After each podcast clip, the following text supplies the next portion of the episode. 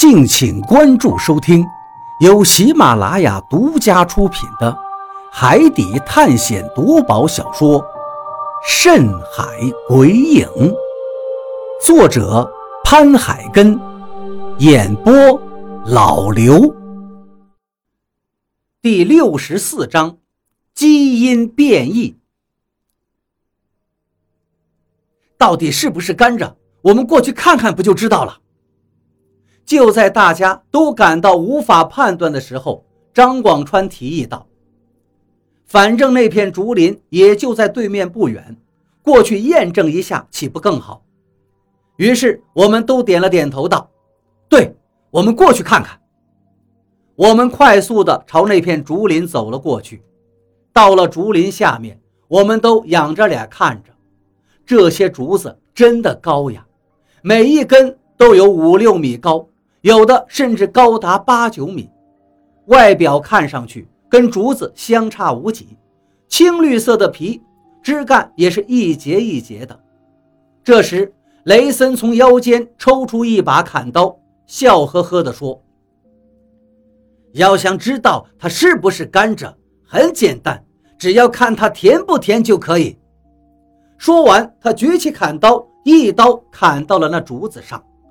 砰雷森这把砍刀是极为锋利的，这一刀砍了下去，直接就将大腿般粗的竹子砍下了一大块。接着，他迫不及待地捡起来，用手撕下一条，往嘴里一塞。所有人都目不转睛地盯着雷森，等着他嚼了几下之后，立刻忍不住催问道：“怎么样？怎么样？甜不甜？”只见雷森脸上的表情极为古怪，他又看了一眼身边的竹林，然后惊叹道：“我的天哪，这里到底发生了什么？”见他不回答我们的提问，竟然说着这莫名其妙的话，我们都不由得着急了，又催问道：“雷森，到底甜不甜？”雷森这才回过头来，对我们点了点头。一脸认真地说道：“甜，真甜！这就是甘蔗，这竟然是一大片甘蔗林！我的天哪，真不敢想象世界上有这么粗大的甘蔗！我们这不是在做梦吧？”看到雷森一脸震惊的表情，我们哪还忍得住啊？我赶紧从他手里也撕下一小块，往嘴里一塞。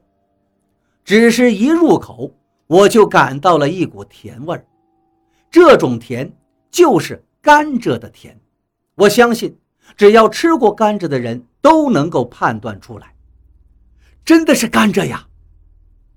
有了这个发现，我也感到极其不可思议。这也不怪雷森刚才震惊的样子了。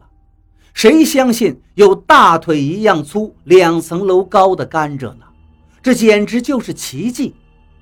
这时，其他人也纷纷抢着去品尝，品尝之后也都是一脸的震撼。这原来真的是甘蔗！我的天哪，这太神奇了！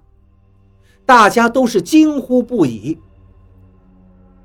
这里有巨型甘蔗，那边是巨型的蓝草，这太不可思议了！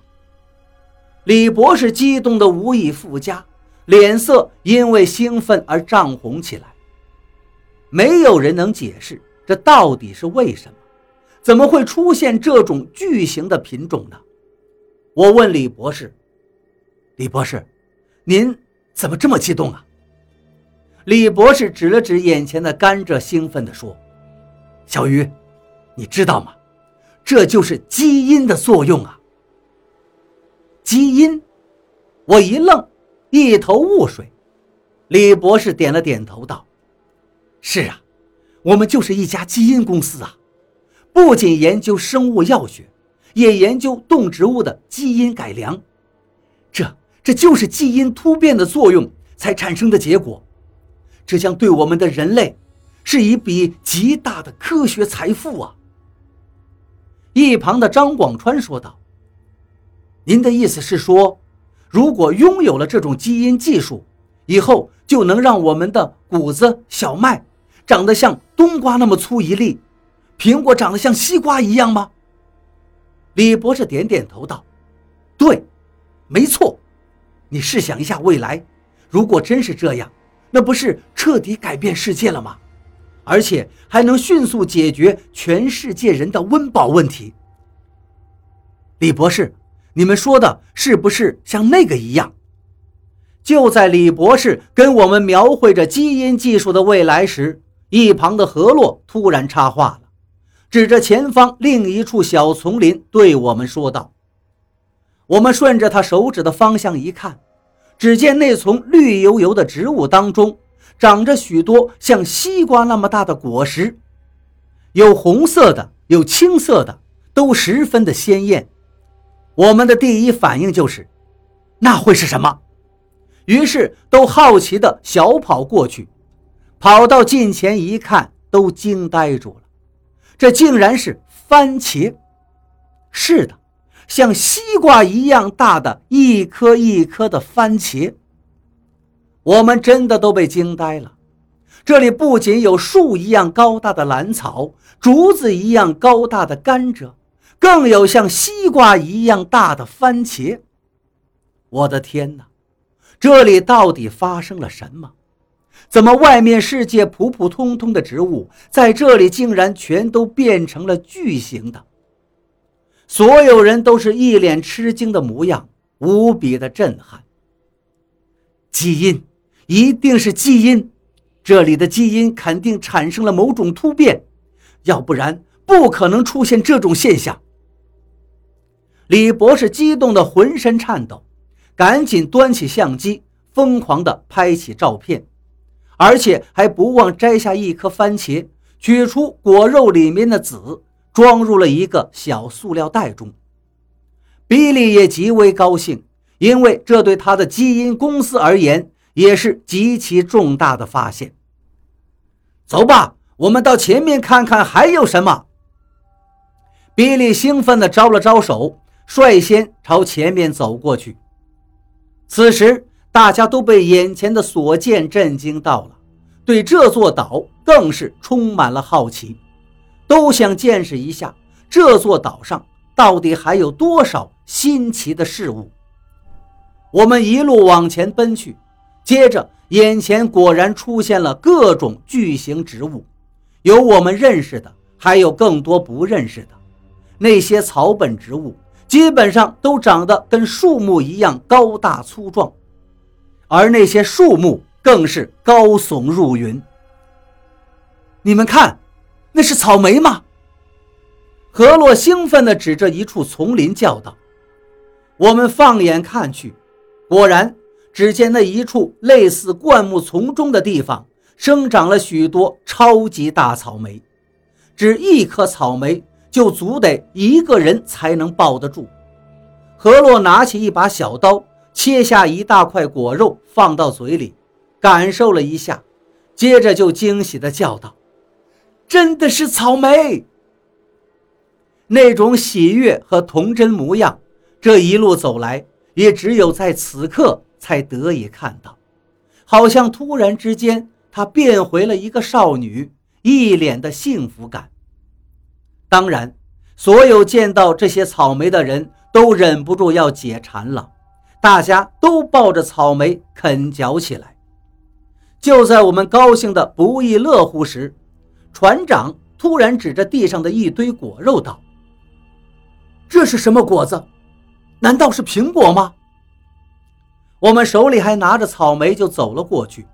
低头一看，只见地上确实有一个超大的水果，但是已经被摔碎了，四分五裂的一块一块。